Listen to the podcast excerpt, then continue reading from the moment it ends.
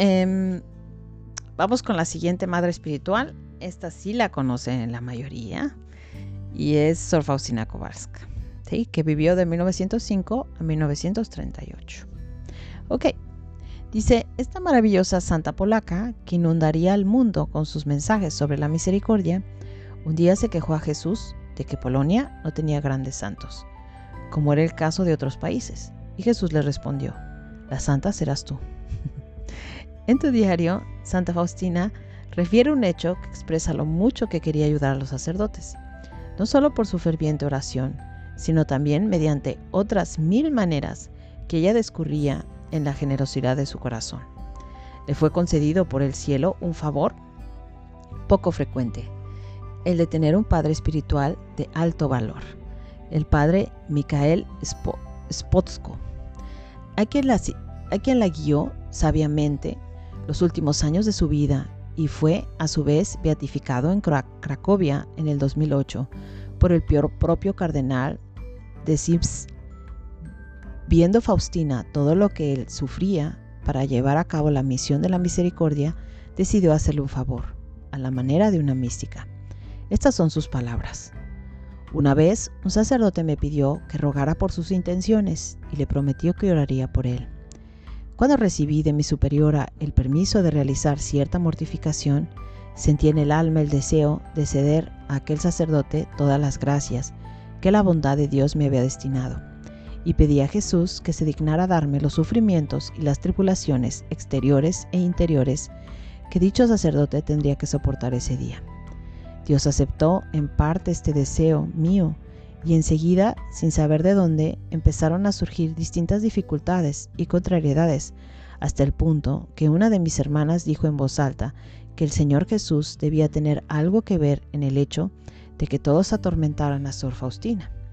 Los hechos referidos eran tan infundados que algunas hermanas lo ratificaban y las otras lo negaban, mientras yo en silencio me ofrecía por aquel sacerdote. Pero eso no fue todo. Tuve muchos sufrimientos interiores.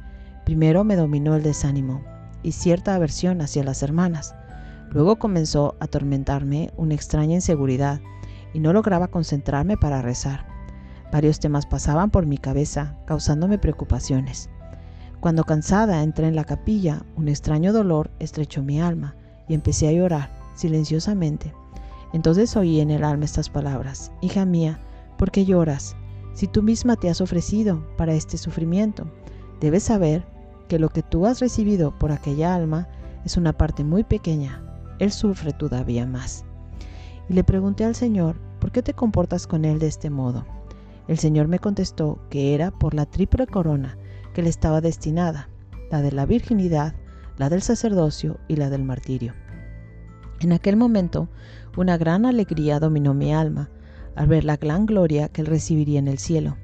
Entonces recé el Te Deum, por esta singular gracia de Dios, es decir, por haber conocido que Dios se comporta así con aquellos que desea tener cerca de Él, pues nada son todos los sufrimientos en comparación con lo que nos espera en el cielo.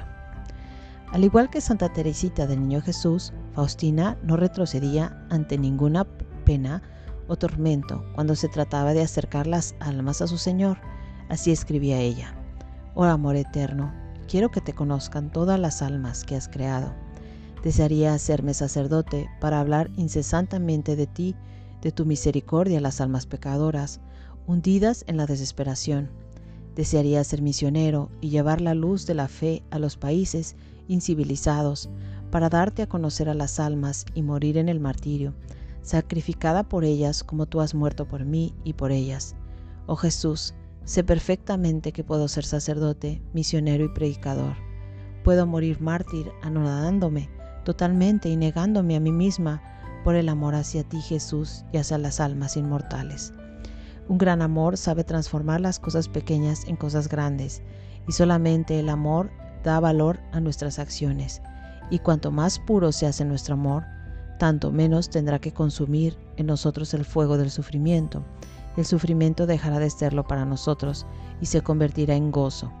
Con la gracia de Dios he recibido ahora esta disposición del corazón, de que nunca estoy tan feliz como cuando sufro con Jesús, al que amo con, cada latido de mi corazón. Toda maternidad espiritual está arraigada en el amor de Cristo. La Virgen María es el mejor ejemplo de ello. Según los relatos de Marte Robin, Jesús habló largamente con su madre antes de sufrir su pasión y le explicó todo lo que le sucedería. Ella se asustó y le pidió poder morir con él, pero Jesús no se lo permitió, porque el plan del Padre era muy diferente. En la cruz, María debía recibir una maternidad que ampliaría su corazón a nuevas dimensiones, inmensas, grandiosas. Su amor maternal en adelante abrazaría al mundo entero con todas las generaciones pasadas, presentes y futuras. María se convertiría en la madre de todos los hombres, comenzando por el apóstol Juan. Jesús le aclaró que los apóstoles la necesitarían después de su partida, y él le confiaba en ella. Él confiaba en ella para acompañarlos con su oración y su solicitud maternal. Es fácil imaginar cómo la presencia de semejante madre en medio de los apóstoles todavía jóvenes en la fe, podría recordarles a su querido Jesús su pensamiento, sus palabras, sus actitudes con las personas y los acontecimientos, por no mencionar el testimonio de familia que María podría aportarles y que ha inspirado algunos evangelios, especialmente los de la infancia. En este último diálogo con su madre, Jesús también le dio instrucciones para cuidar de María Magdalena, todavía frágil, y agregó, ella me ama más que los apóstoles. La Virgen María aceptó vivir una nueva maternidad por su Hijo, lo reengendraría en cada uno de, nosotros. En efecto, Jesús ya no sería solo el hombre Dios que ella conocía en su humanidad, limitado en el tiempo y el espacio. Después de su resurrección, estaría universalmente presente en el mundo a través de su iglesia. Para María, toda criatura humana se convertiría en su Hijo y los sacerdotes de manera privilegiada, ya que por su sacerdocio son otros Cristos, persona Christi, en el ejercicio de los sacramentos. Su corazón de madre vibraría con cada corazón humano, porque hoy Jesús nos dice a todos, ahí tienes a tu madre. Es significativo que en la versión original griega del Evangelio de Juan está escrito, viendo pues Jesús a la madre y de pie junto a ella, al discípulo a quien amaba, dice a la madre, mujer, ahí tienes a tu hijo. Juan 19, 26. Esa, ese, la madre, y no únicamente su madre, ya indica la maternidad universal de María. Esta maternidad espiritual, que pertenece a los muchos esplendores de la vocación de la mujer desde la creación, la toda pura, la, la compartirá con religiosas o seglares, simples, célibes o enfermos, almas que quieren ponerse a la escucha de su corazón maternal tener parte en sus riquezas. Teresita lo había comprendido muy bien. El tesoro de la madre le pertenece al hijo, decía ella. No se le pide a cada madre espiritual que asuma a ella los sufrimientos de los sacerdotes, como lo hicieron Sor Faustina y algunas otras almas, porque la belleza de la obra de Dios radica también en su increíble diversidad. Tampoco se trata de pedir los estigmas para parecerse más al crucificado.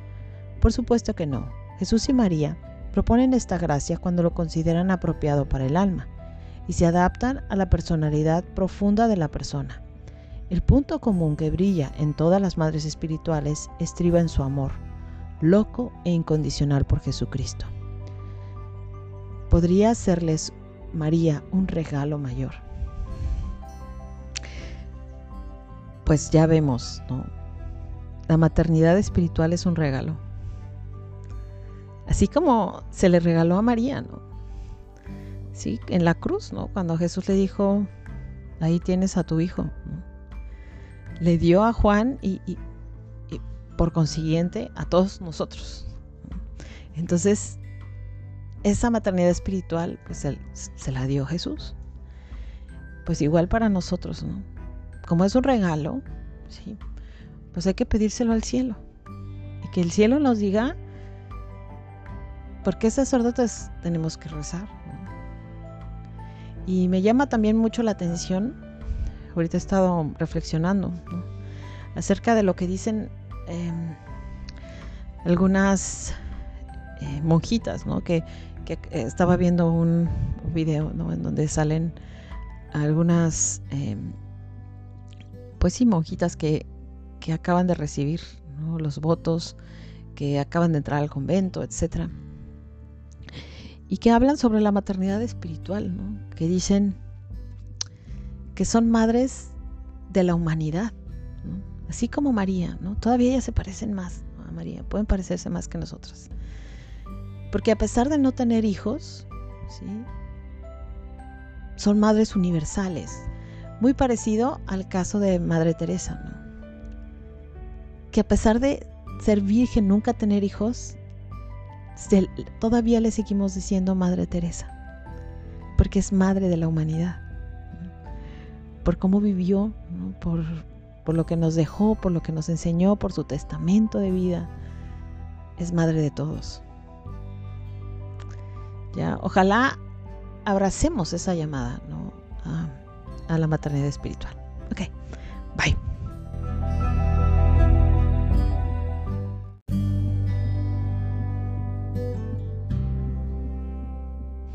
Virgen Inmaculada, modelo sublime de todas las almas hostias, a ti me consagro, a imitación de la hostia perfecta, para ofrecerle a Dios soportar todos los sufrimientos que Él quiere enviarme en acto de reparación por los pecados con el que Él es ofendido, y de súplica por la conversión de los pecadores. Así como Cristo Jesús ha sustituido a la humanidad pecadora, tomando sus pecados sobre sí, acepta mi pobre ofrenda de sustituir a los pecadores para expiar y reparar sus pecados. Pecados de los cristianos infieles, a la gracia del bautismo, a la gracia de la vocación sacerdotal o religiosa, para responder al grito angustiado del salmista, el insulto me ha, roto el corazón. Mi vergüenza y mi ofrenda no tienen remedio. Yo esperaba la compasión, pero en vano no encontré consoladores. Me ofrezco para sufrir en lugar de una hostia santa, en peligro de profanación, tomando para mí las injurias que algunos causan a Jesús hostia, pues el celo de tu casa me devora, el insulto que te insulta caiga sobre mí.